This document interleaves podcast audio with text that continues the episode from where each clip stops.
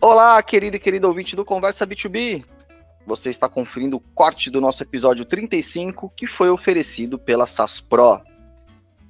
Nesse episódio, a gente discutiu de maneira profunda o playbook de vendas, e para isso a gente recebeu o Eduardo Correia, que é cofundador da SAS Pro, e da Paulo Skilicia, que é head de marketing da mesma empresa.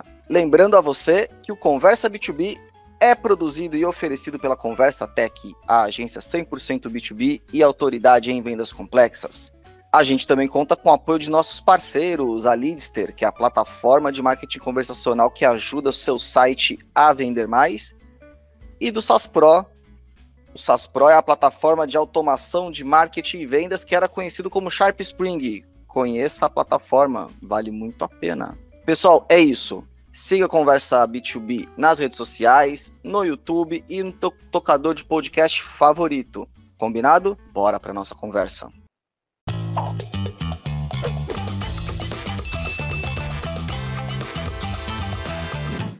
Vamos avançar aqui para a pauta, que eu quero começar como sempre, a gente gosta de trazer dados aqui no Conversa B2B, a gente não brinca em serviço.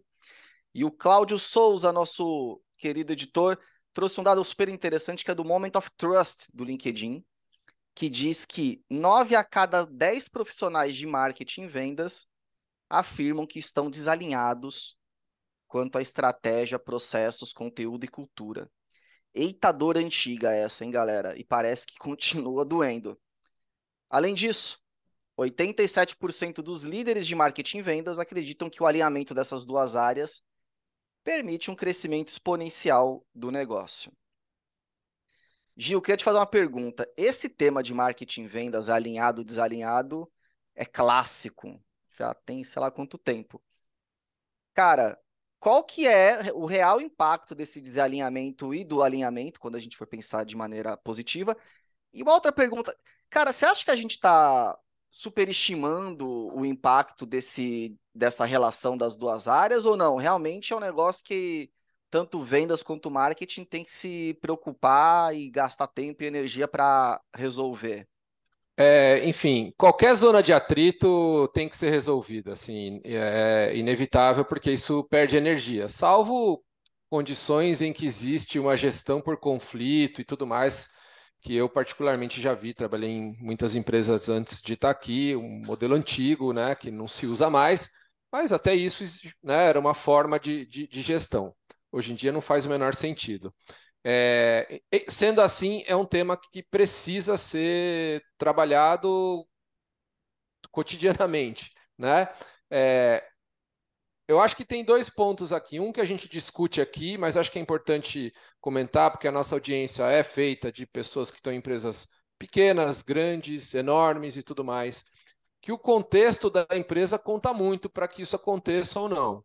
Né? Que é a liderança tem esse alinhamento, ou pior ainda, isso a gente conversei há pouco tempo com um colega sobre os incentivos, né? O incentivo é, dado à equipe comercial é em cima de, né, da venda feita, enquanto que a do marketing é volume de leads, ou seja, as coisas é, é, muitas vezes remam para lados opostos, né, e não ah, no final. Sei que é difícil, né, no dia a dia das empresas colocar as metas e os, e os KPIs, e, enfim, ter os OKRs, o que quer que seja, mensurar bem esse processo, mas eu acho que tem um descuido também é, nesse, nessa, ou um descuido nessa etapa de, de incentivo, ou de mensuração, ou de premiação, o que quer que seja, pode ser fatal para um alinhamento aqui, ainda que as áreas estejam interessadas em funcionar bem.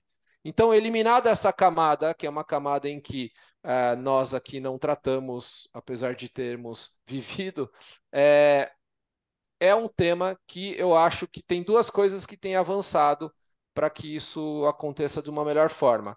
Primeiro, um protagonismo maior do marketing, né, no sentido de que é, a gente pode, como marketing, entrar em processos comerciais de uma maneira é, é, é, mais natural né, do que. Né, isso baseado muito em tecnologia, especialmente, que é o que? Você hoje tem, né, como de uma maneira estruturada, né, criar um modelo é, de, por exemplo, de geração de demanda junto com a equipe comercial, criar os playbooks junto com a equipe comercial, mapear as origens, mapear onde converte mais, onde converte menos, criar os materiais adequados para cada.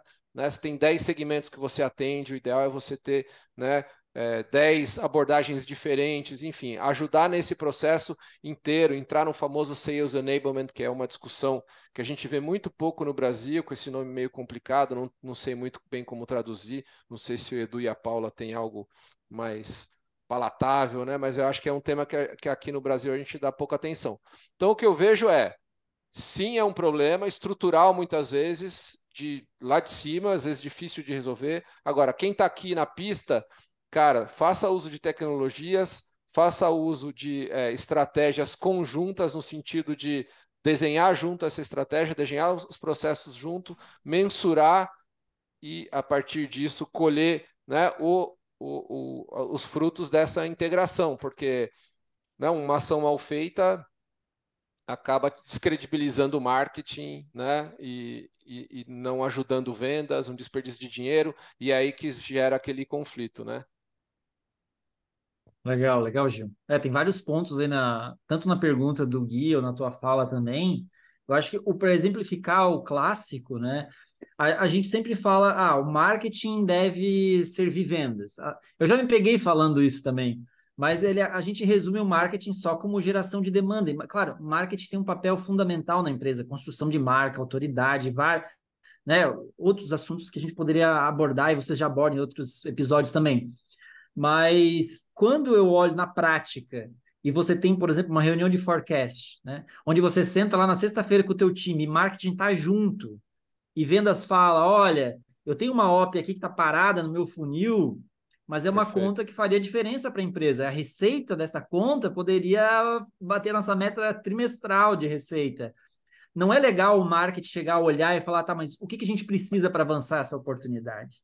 Será que é um case mais próximo daquela vertical de negócio que é aquele cliente? Será que é um comparativo entre o produto que aquele cliente já usa, aquele prospect? Então, assim, isso é o marketing apoiando realmente vendas no sentido do processo, da operação, da estratégia, que eu acho muito legal. A gente, quando a gente fala muito de account-based marketing, né, o ABM, até um episódio que a gente fez anteriormente foi sobre isso. Esse é um nível, assim, que eu acredito do estado da arte do marketing vendas sabe? Eu consegui apoiar isso é, e entender, mas o meu o meu vendedor ele tem um material legal de jornada pós reunião, por exemplo. Claro, o vendedor ele está na linha de frente, ele sabe o que falar, ele entende qual é a narrativa comercial, mas será que marketing não pode envelopar melhor?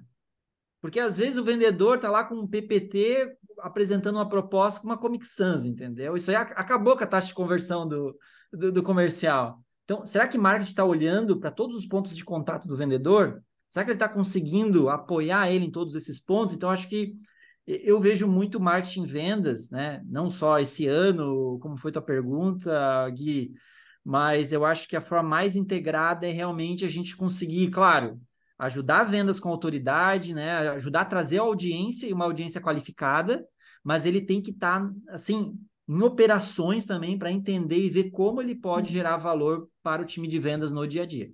Sim. Uma coisa legal também que acho que, que pega aí na fala dos dois, né? É o perfil, muitas vezes, do profissional de marketing vai ser a pessoa que vai olhar, vai ter essa visão de processo, né? Muitas vezes ali o time de vendas está tá preocupado, óbvio, né? Você vai ter perfis ali dentro, né? Você pode ter o gestor, o diretor que vai ter essa visão, mas eu vejo assim, na prática, isso é um movimento muito interessante, que, que parece ser algo recente, o profissional de marketing assumindo esse papel de, de entrar, que nem você falou, de uma forma até orgânica ali no, no time, e não ajudar só com apoio em materiais, né? Mas ajudar a montar scripts, ajudar a montar cadências, ajudar a, a, montar, sei lá, às vezes comparativos, né, cases. Então, isso é muito interessante, assim, eu não sei se pode ter muito a ver pela questão de tecnologia, né, até pela, é, pelos temas de estudo, né, que, que tem trazido ultimamente, é, que, que teve muito conteúdo sobre as próprias ferramentas de automação de marketing, muito conteúdo falando sobre, sobre estratégia, sobre branding, e acho que talvez já venha com esse DNA de trazer estratégia, processo, é, automação também para a área de vendas. Então, isso é muito interessante. E um outro negócio também do, dos capis, né, das métricas ali que você falou que é, que é bem legal, é, assim, no final das contas, né, a gente tem que entender que a linha final de qualquer negócio é venda. É, se a empresa não for bem, né, todo mundo, digamos assim, vai perder os empregos, né, tá todo mundo ferrado, por assim dizer, né. Então, achar, pô, vou ficar no meu quadradinho e gerar leads, né, no final das contas você pensa, pô, é, é confortável por um lado, mas por outro, se você fica é, nesse comodismo, é, também a empresa deixa de ver valor naquela área ou naquele setor, né? Então, por isso também talvez que o marketing tem começado a se envolver cada vez mais, né, entender que mesmo nas métricas, né, você tem formas, ferramentas e a própria tecnologia para te ajudar a apoiar você visualizar métricas melhores, né? Então, não é geração de leads, é geração de leads qualificados, em que vendas vai dar o feedback de como que está vindo aqueles leads, sabe? Como que eu vou saber isso? Ah, através do meu CRM ou através de alguma automação é, que eu consiga visualizar isso de forma rápida também. Então, acho que são algumas mudanças interessantes aí que têm tornado também esse processo mais maduro.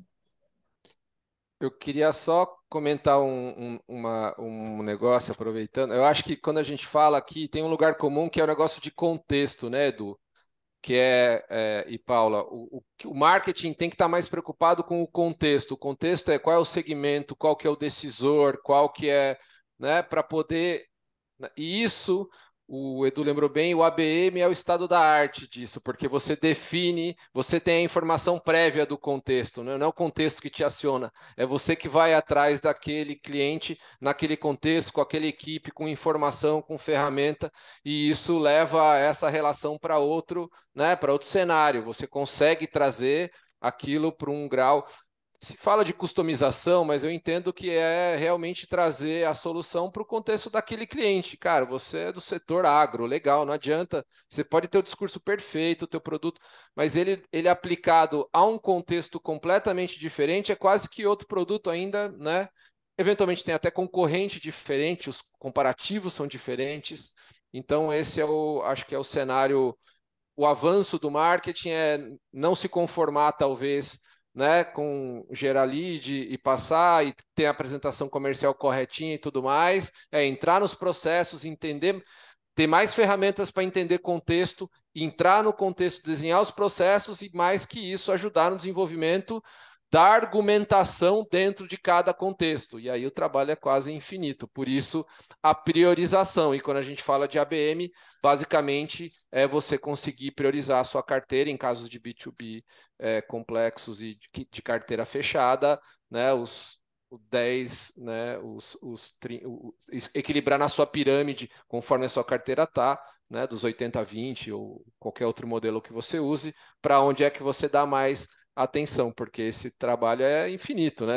No limite você tem que né, ter uma equipe enorme de marketing não para em pé a conta. Não, perfeito. E tem, tem o contexto também da jornada de compra. Venda sempre vai querer uma oportunidade dentro da janela de compra. Ah, legal, Marte, bom trabalho, né? A pessoa já vem pronta para comprar, mas não é assim que funciona, né? Quando você trabalha com uma geração de demanda, muitas vezes o marketing vai trazer para o funil né, uma oportunidade em potencial que vai ter que ser feita uma, uma abordagem comercial, mas vai entrar toda uma cadência, uma jornada de maturidade para quando aquela pessoa entrar dentro da jornada de compra, dentro da jornada de compra, aí sim você vai ser lembrado como um fornecedor, um potencial fornecedor. Então, assim, o marketing de vendas também eles têm que ter esse alinhamento, um tá ciente do papel do outro, que tu não consegue gerar só né, um grande funil só de pessoas que já estão aptas a comprar, né? Isso é o acho que tem, né? A pirâmide Perfeito. Chat vamos falar muito sobre isso, né? 3% estão prontos para trocar de fornecedor, 7% estão abertos a te ouvir. E o restante? E os outros hum. 90%? Você não vai fazer uma abordagem, você não vai, não vai entrar na sua pipe como um potencial cliente futuro? Então a gente tem que ter muito essa, esse entendimento e a palavra que, que você usou ali, Gil, também é essa, é contexto o marketing de vendas tem que alinhar qual que é a abordagem dentro do contexto que eu vou ativar aquele cliente, potencial cliente.